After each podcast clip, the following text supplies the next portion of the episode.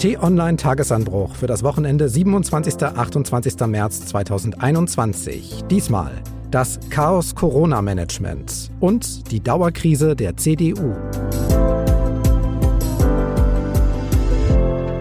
Hallo, willkommen im Wochenende. Schön, dass Sie zuhören, wenn wir in den nächsten Minuten eine wahrlich brisant besondere politische Woche analysieren, kommentieren und Hintergründe geben. Ich bin Marc Krüger und freue mich heute ganz besonders auf die Einordnung von T-Online-Chefredakteur Florian Harms. Hallo Florian. Hallo, herzlich willkommen. Nach einem Jahr Ausnahmezustand ist es manchmal schwer, noch Besonderheiten hervorzuheben. Alles ist besonders. Aber es gibt eben immer noch Unerlebtes, Unvorhersehbares und Ungehörtes. Dieser Fehler ist einzig und allein mein Fehler. Denn am Ende trage ich für alles die letzte Verantwortung qua Amt. Ist das so? Also auch für die am Montag getroffene Entscheidung zur sogenannten Osterruhe. Die Osterruhe. Erdacht spät in der Nacht von Montag auf Dienstag und dann beschlossen von der Ministerpräsidentenkonferenz. Im Kern stecken zwei zusätzliche Ruhetage über Ostern hinter der Idee. Ein Gründonnerstag, an dem fast alles geschlossen ist und möglichst viele einfach zu Hause bleiben, und ein Kar-Samstag, an dem möglichst nur Supermärkte geöffnet haben. Zusammen mit den Osterfeiertagen wäre das Land dann fünf Tage lang weitgehend runtergefahren. In Osterruhe also. Aber ein Fehler muss als Fehler benannt werden und vor allem muss er korrigiert werden. Und wenn möglich hat das noch rechtzeitig zu geschehen. Sagt Kanzlerin Angela Merkel Mitte der Woche und kassiert den Beschluss wieder. Was als Versuch gedacht war, die wieder deutlich steigenden Corona-Infektionszahlen über die Ostertage zu senken, ist an der Realität gescheitert. Zu viele offene Fragen, zu viel Ungeklärtes, zu wenig Zeit. Und vor allem zusätzliches Chaos in einer ohnehin schon ewig langen, komplizierten und fordernden Pandemie. Deshalb gibt es in der 15,5-jährigen Kanzlerschaft von Angela Merkel am Mittwoch eine Premiere. Sie sagt, die Osterruhe sei zwar mit bester Absicht beschlossen worden, Gleichwohl weiß ich natürlich, dass dieser gesamte Vorgang zusätzliche Verunsicherung auslöst. Das bedauere ich zutiefst. Und dafür bitte ich alle Bürgerinnen und Bürger um Verzeihung. Florian, eine politische 180-Grad-Wende in diesen angespannten Zeiten, wo es um viel geht. Ein eingestandener Fehler und eine persönliche Entschuldigung der Regierungschefin. Den Ablauf kennen wir jetzt, aber wie kam es dazu? Was ist da passiert zwischen Montagnacht und diesem Mittwoch? Es kam dazu, dass die Kanzlerin ja mit dem Ministerpräsidenten zusammengesessen hatte und ihrem Kanzleramtsminister Helge Braun und man konnte sich einfach nicht einigen. Dann ist die Sitzung unterbrochen worden. Dann kam man zur nachtschlafender Zeit nochmal zusammen und es gab immer noch keine Lösung. Und dann hat die Kanzlerin offenbar den Braun gefragt, und Helge, hast du nicht noch irgendeine Idee? Mhm. Und dann brachte er das auf. Das gab es schon als Konzept vor einem Jahr im ersten Lockdown, dass man sowas machen könnte, nämlich eine Ruhezeit über mehrere Tage. Das ist damals nicht umgesetzt worden. Jetzt kam es wieder auf den Tisch und ist dann einfach in so einem Zustand der Übermüdung beschlossen worden. Und als dann aber am nächsten Morgen die alle wieder aufgewacht sind, dann gab es ja einen Proteststurm und es gab Fragen von Unternehmen aus dem Wirtschaftsflügel der Union, wie sollen wir das umsetzen? Sollen jetzt die Fließbänder stillstehen? Zahlen wir jetzt Feiertagszuschläge etc. etc. Und dann hat man eben im Kanzleramt gesehen, so lässt sich das leider nicht umsetzen. Ja, bleiben wir dabei. Diese Ministerpräsidentenkonferenz als de facto Corona-Regierung, die ist ja nun ebenso etabliert wie auch immer noch umstritten. Aber die Sitzung in dieser Woche, die war halt auch so lang wie keine andere. Es gab diese mehr als sechsstündige Pause, an deren Ende dann eben auch plötzlich diese Osterruhe als Vorschlag kam. Die ist nun kassiert und zwar auch nicht, weil man sie nicht bräuchte oder weil es einen besseren Vorschlag gibt, sondern weil, wie du es gesagt hast, sie man nicht sauber organisiert bekommt. Wollen wir es jetzt auch nicht zu groß machen, aber was sagt das vielleicht auch über die Politik, wie wir sie gerade erleben?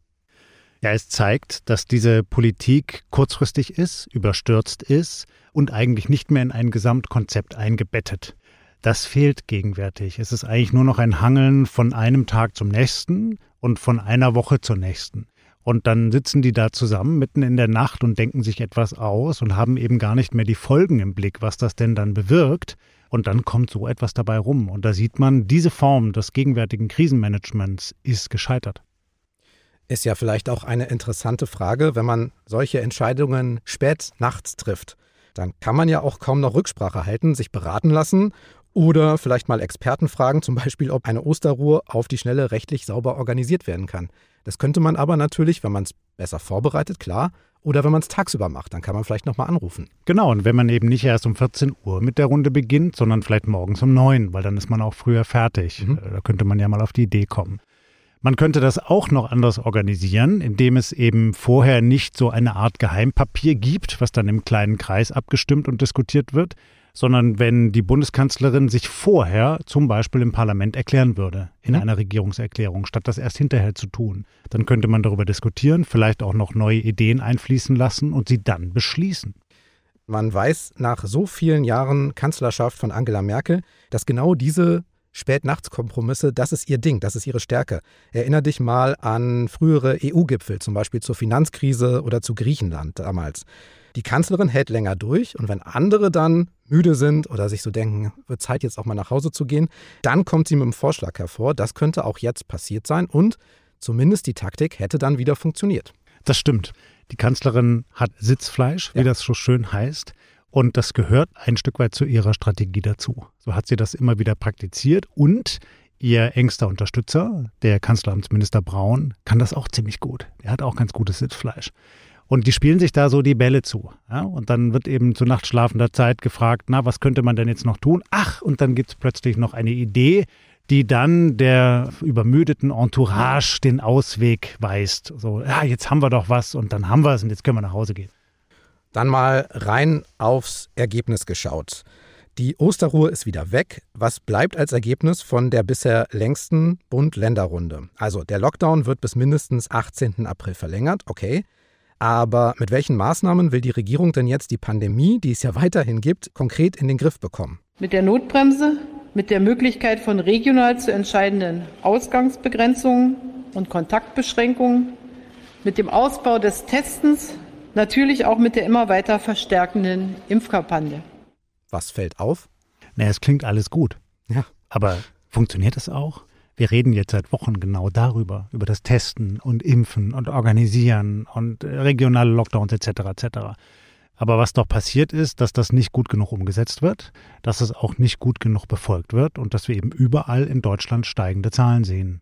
Und zwar insbesondere von dieser aggressiven britischen Coronavirus-Mutation. Und gegenwärtig sieht es nicht so aus, als würden wir das schnell in den Griff bekommen. Wir laufen voll in eine große dritte Welle hinein, die wahrscheinlich die größte seit Beginn der Pandemie in Deutschland sein wird. Und all diese Maßnahmen, die wir gehört haben, die gab es ja letztlich auch vorher schon. Also wenn man es runterdampft und die Osterruhe abzieht, dann bleibt eine Verlängerung des bisherigen Lockdowns. Und es war ja auch so, dass bei diesem Bund-Länder-Treffen es auch zwei Lager gab. Die einen wollten ja Ausgangsbeschränkungen, zum Beispiel in der Nacht, also verschärfen. Die anderen wollten sogenannten kontaktarmen Urlaub im eigenen Bundesland erlauben, also lockern. Und jetzt haben wir die Situation, dass keiner irgendwas bekommen hat davon, weder verschärfen noch lockern und alle unzufrieden sind. Ja, das ist das Dilemma und eben auch das Ergebnis dieser relativ absurden Gipfelrunden, wie wir sie jetzt gerade wieder erlebt haben. Da werden dann einfach die verschiedenen Interessen übereinander gelegt und am Ende kommt ein kleinster gemeinsamer Nenner heraus, aber der ist nicht geeignet, um das Problem jetzt wirklich zu lösen. Wenn man wirklich dieses Problem lösen will, dann muss man jetzt das tun, was die Wissenschaftler sagen, die Virologen und Epidemiologen. Die sagen ganz klar, um diese große dritte Welle zu brechen, brauchen wir jetzt schnell einen harten Lockdown. Und wir müssen schnell mit dem Testen und Impfen vorankommen. Wir müssen das anders organisieren, als das bislang geschieht. Und da kann man sich halt fragen, kann der Staat das so? Naja, also es ginge ja in Richtung Osterruhe und zwar noch mehr, noch weit nach Ostern. Da haben wir ja gesehen, dass der Staat das so schnell nicht organisiert bekommt. Genau, und da stellt sich die Frage, warum lässt sich der Staat nicht helfen? Es gibt in Deutschland viele Unternehmen, die sehr versiert in Logistik sind, die Ahnung haben, wie man sowas organisieren kann und die helfen könnten, die auch zum Teil schon ihre Unterstützung angeboten haben. Aber bislang passiert das hierzulande nicht. Und da frage ich schon, warum eigentlich nicht? Fällt dir was ein, warum das nicht klappt? Warum die Hilfe nicht angenommen wird? Also zum einen habe ich den Eindruck, dass die politischen Entscheider wirklich selbst alles durchziehen und entscheiden wollen dass sie zum Zweiten auch ein bisschen mutlos sind, also sich nicht trauen, unkonventionelle Wege zu gehen. Wenn man jetzt sagte, na gut, ich lasse Schnelltests von Fahrradkurieren zu den Leuten bringen. Man ruft an und dann kriegt man einen Schnelltest gebracht. Dann stellt sich ja gleich die Frage, ja, welcher Fahrradkurier? Warum der und nicht der andere? Ist das dann eine Ungleichbehandlung? Oder warum geht das in manchen Städten in anderen aber nicht? Und wer bezahlt jetzt die Fahrradkuriere? Und, und, und, und, und. Und wir neigen ja in Deutschland dazu, alles bis ins letzte kleinste Detail hinein zu regeln und für jede Eventualität noch eine Lösung vorzuhalten, selbst wenn die vielleicht gar nicht eintritt. Und davor scheuen die sicherlich auch ein Stück zurück. Das ist schwierig, weil das passt nicht in einer Weltkrise von den Ausmaßen, die wir gegenwärtig erleben.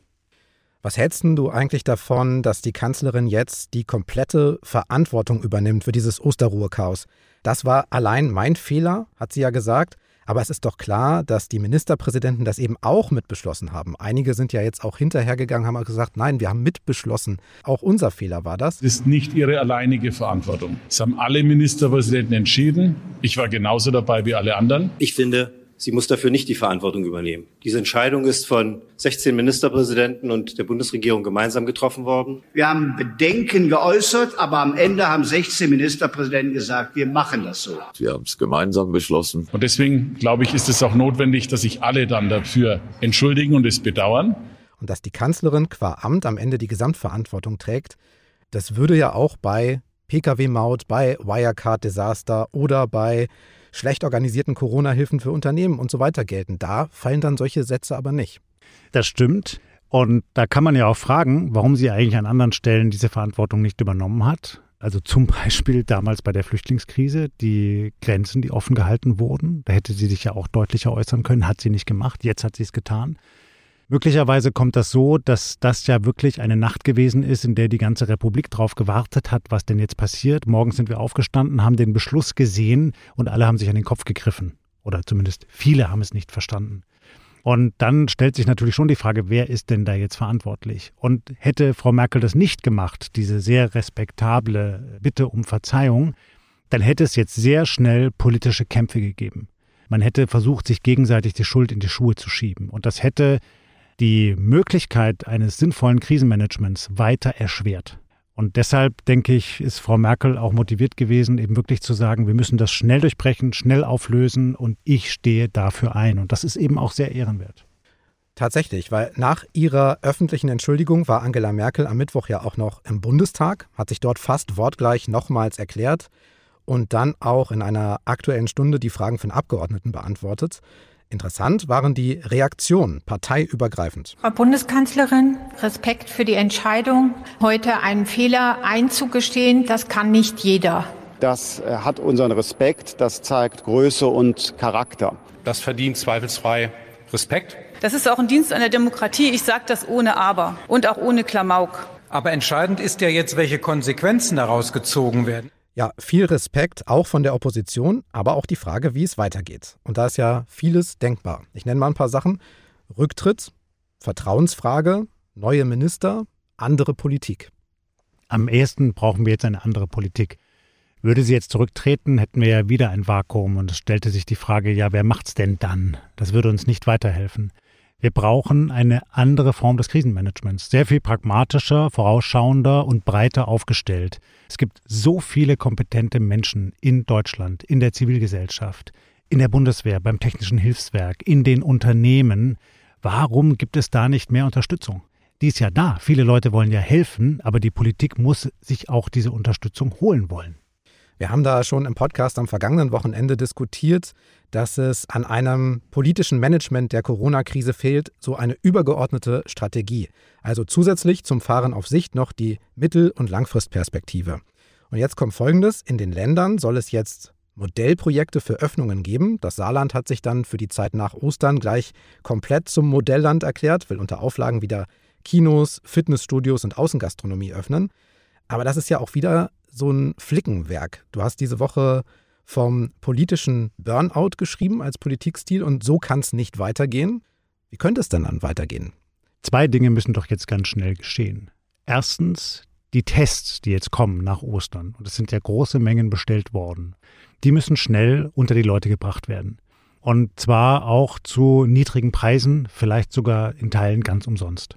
Wir brauchen einen Zustand, dass wo immer man hingeht, ob es jetzt dem Vergnügen dient, wie zum Beispiel im Saarland, oder ob man ins Büro geht oder in die Schule oder in die Kita, dass man sich zunächst selber testet. Und das geht ja mit diesen einfachen Selbsttests. Das dauert maximal zehn Minuten.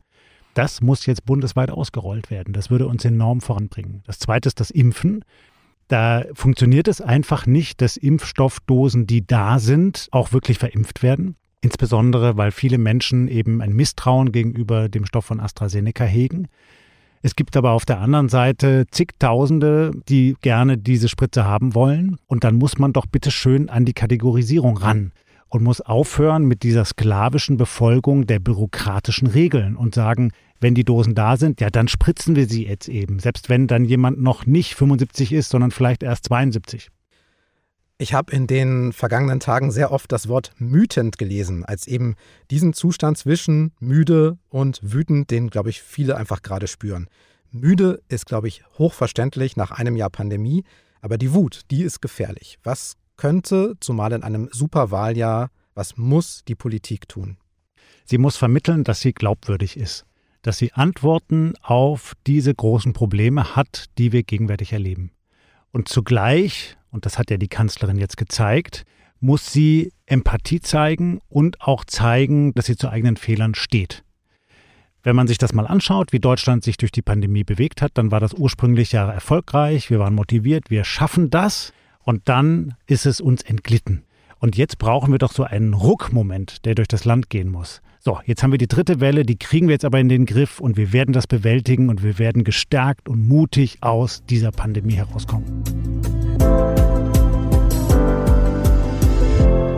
Zweites Thema. Wir behalten im Hinterkopf, über was wir gerade gesprochen haben, tauchen aber noch ein bisschen weiter rein. Florian, ich musste jetzt öfter mal an diese Aussage denken. Äh, wir befinden uns als CDU, als Christlich-Demokratische Union in der größten Krise unserer Geschichte.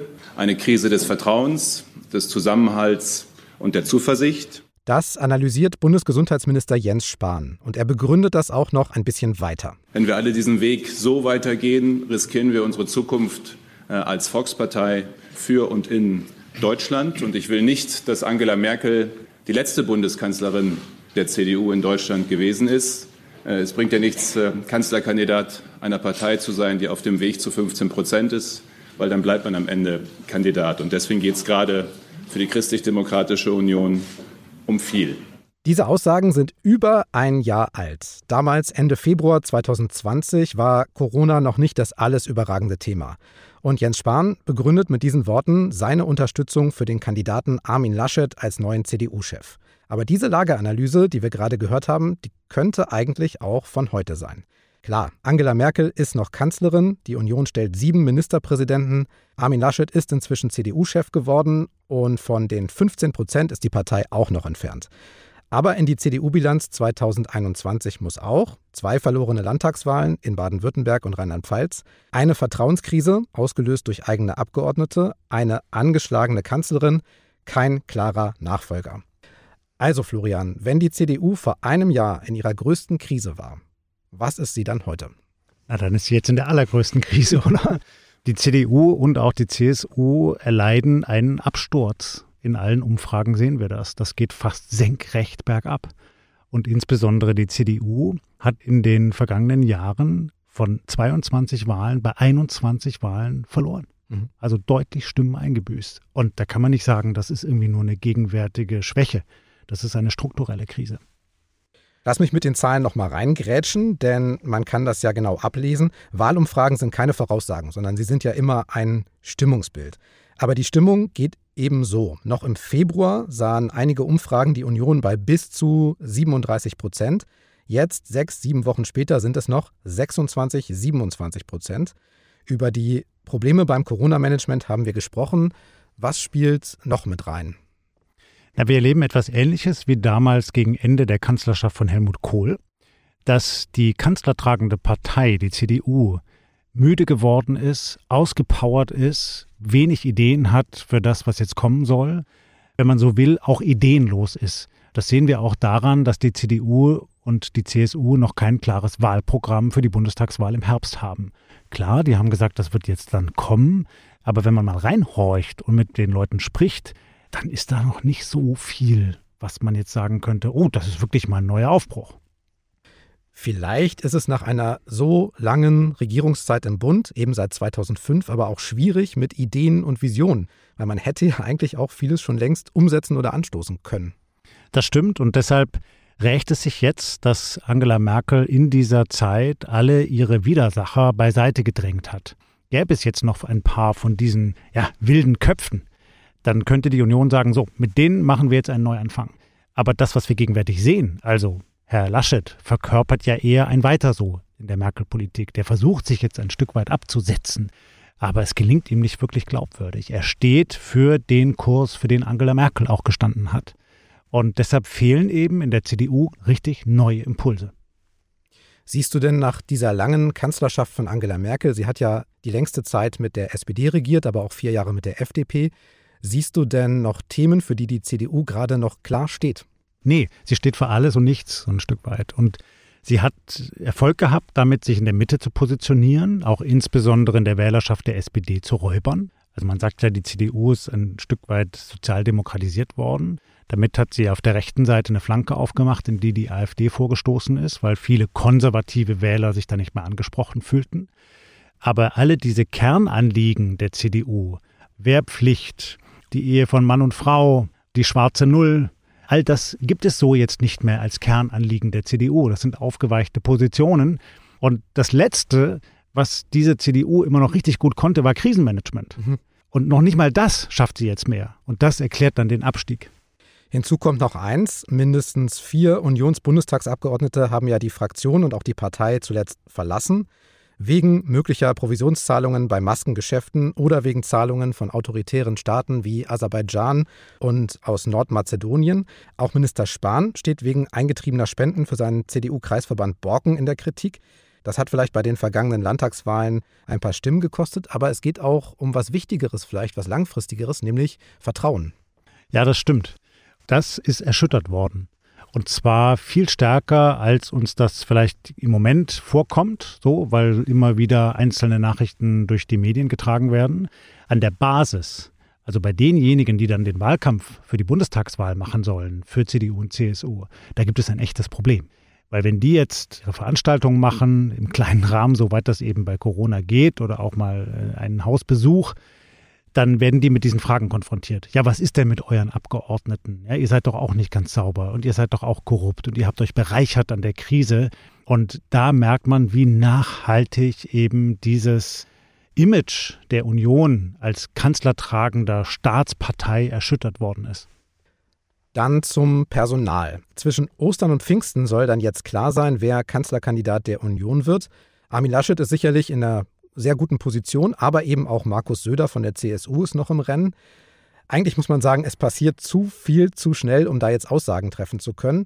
Aber eins steht schon jetzt fest, ein guter Start für den neuen CDU-Chef Armin Laschet seit Januar war das insgesamt nicht.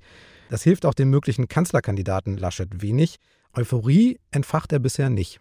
Nein, überhaupt nicht. Im Gegenteil, es kommen jetzt schon die ersten richtig harten kritischen Stimmen aus der CDU. Mhm. Die äußern sich noch nicht so laut in den Medien, aber sie werden kolportiert. Und das ist ja auch Absicht, ja, dass man das mitkriegt. Und da muss der Laschet wirklich aufpassen. Denn er hat jetzt nicht so die große Gefolgschaft hinter sich. Und es könnte passieren, dass ihm der Laden noch entgleitet. Auf Angela Merkel müssen wir auch noch schauen. Sie hat ja die CDU 18 Jahre lang geführt, bis Ende 2018. Sie ist 15,5 Jahre Kanzlerin. Als Große Visionärin ist sie nicht in Erscheinung getreten, wohl aber bisher als solide Krisenmanagerin. Welche Rolle kann sie denn jetzt noch spielen, im Wahlkampf auch? Denn Krise haben wir ja. Was kann sie für die CDU jetzt vielleicht noch machen? Ja, um es mit Helmut Schmidt zu sagen, sie kann es anständig zu Ende führen. Und das versucht sie ja auch. In diesem Kontext ist auch ihre Entschuldigung zu sehen. Sie möchte nicht einfach aus einem Chaos abtreten, sondern eben so gut wie irgendwie möglich diese Pandemie bewältigen. Mit Vertrauen und mit einem guten Management, mit einer guten Organisation, so gut das eben irgendwie geht. Das ist ja auch glaubwürdig. Sie will das wirklich. Es gelingt ihr eben nur gegenwärtig nicht. Und ja, da muss man mal sehen, wie das weitergeht. Es kann gut ausgehen, wenn jetzt viel Impfstoff kommt und schnell unter die Leute kommt, dann kann es auch sein, dass in sechs bis acht Wochen das Pendel wieder umschlägt und auch die Stimmung wieder deutlich besser wird im Land. Das stimmt. Zum kompletten Bild gehört nämlich auch, dass die CDU massiv verliert momentan, aber nur Grüne und FDP in den Umfragen ganz leicht zulegen. Das könnte jetzt den Schluss nahelegen, dass sich die Menschen eher frustriert von der Politik abwenden, nicht zu anderen Parteien gehen, sich auch nicht beteiligen und nicht wählen wollen. Auch eine Gefahr im Superwahljahr. Was kann man dazu sagen?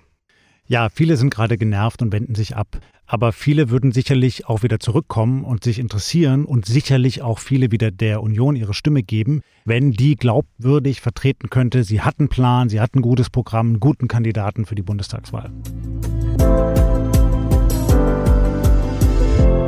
Was war noch besonders in einer ohnehin besonderen Woche? Fragen wir an dieser Stelle im Podcast. Und dieses Mal erlebe ich einen begeisterten Chefredakteur, der etwas getan hat, was in der Pandemie extrem beliebt geworden ist, nämlich Serien gucken. Was hat dich da so begeistert, Florian? Ja, der Chefredakteur macht das normalerweise nicht so häufig, Fernsehen zu gucken. Der liest eher oder hört Radio, damit der Marc Krüger zufrieden ist.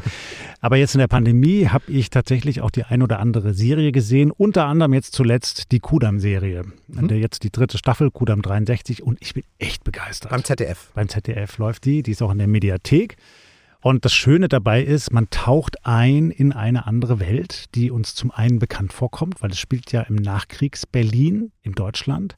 Und zum anderen sind das eben ganz, ganz andere gesellschaftliche Zustände gewesen wo man sich ganz anders verhalten hat, ganz anderen Zwängen ausgesetzt gewesen ist. Also welche Rollen beispielsweise Männer und Frauen spielen mussten, wie man miteinander umgehen konnte. Dann kommt noch die Politik hinzu, ja, damals noch das geteilte Berlin, das geteilte Deutschland. Das sind sehr gute Schauspieler in dieser Serie und man taucht da ein und kommt gar nicht wieder hoch. Und ich war so traurig, als dann die letzte Folge vorbei war. Und ich hoffe inständig darauf, dass die Staffel fortgesetzt wird. Noch ein Hinweis. Nächste Woche ist Ostern und der Tagesanbruch am Wochenende geht in die Pause. Wir machen Sie also die kurze Osterruhe. An den Wochentagen aber gibt es weiterhin und wie gewohnt den Tagesanbruch als Newsletter und als Podcast zum Start in den Tag. Kostenlos und überall auch als Abo. Zum Beispiel bei Apple, bei Spotify, in allen Podcast-Apps und auch auf den Sprachassistenten von Amazon und Google. Über eine Bewertung freuen wir uns ganz besonders, genauso wenn Sie diesen Podcast weiterempfehlen an Freunde, Bekannte, Familie. Post nehmen wir gern entgegen unter podcast.tonline.de. So, für heute war's das. Ich sage herzlichst Danke fürs Hören und Tschüss bis zum nächsten Mal. Tschüss und bleiben Sie uns gewogen.